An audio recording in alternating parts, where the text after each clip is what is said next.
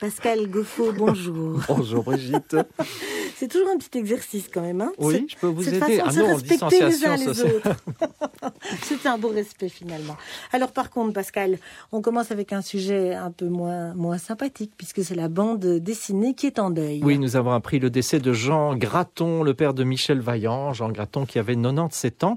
Et dans cette édition, nous découvrirons également un projet littéraire qui semble mêler les genres et brouiller les pistes, mais c'est pour mieux approcher ou pister Georges Sand et Frédéric Chopin de Majorque à Nohant. Et c'est Jean-Yves Clément qui publie une étude sur les 24 préludes. Non, non, c'est pas une étude, c'est un roman. Non, pas vraiment non plus. C'est un vrai faux journal, Le Retour de Majorque. Histoire et journal donc de Frédéric Chopin.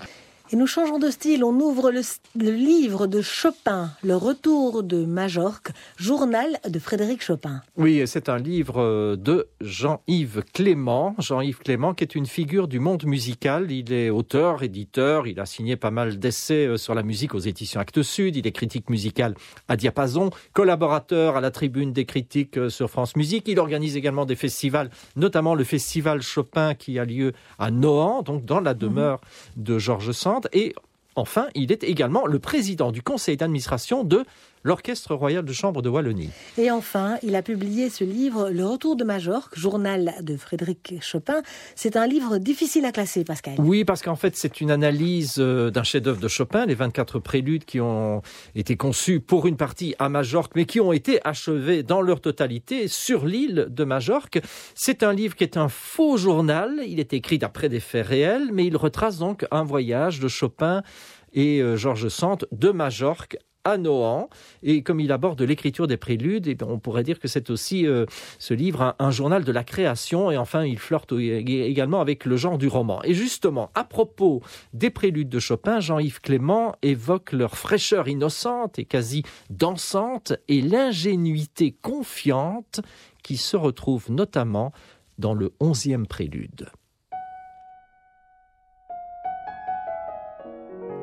Oui, il y a une perfection, l'air de rien tout y est. Harmoniquement, c'est génial. Mélodiquement, c'est un des plus inspirés d'histoire de la musique. La forme, il l'invente en permanence.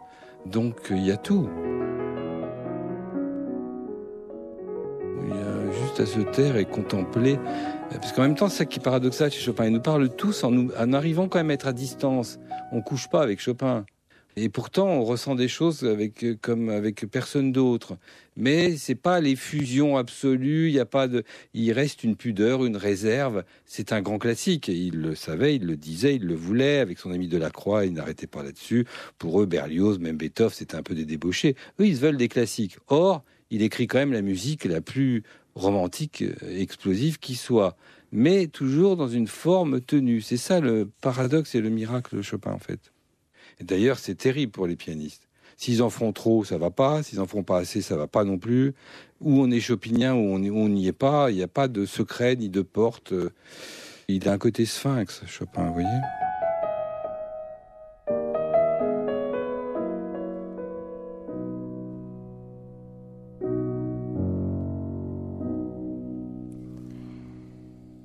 C'était le 11e des 24 préludes opus 28 de Frédéric Chopin par Raphaël Blerach. Et c'était Jean-Yves Clément à propos de son livre Le Retour de Majorque, journal de Frédéric Chopin paru aux éditions Pierre-Guillaume de Roux.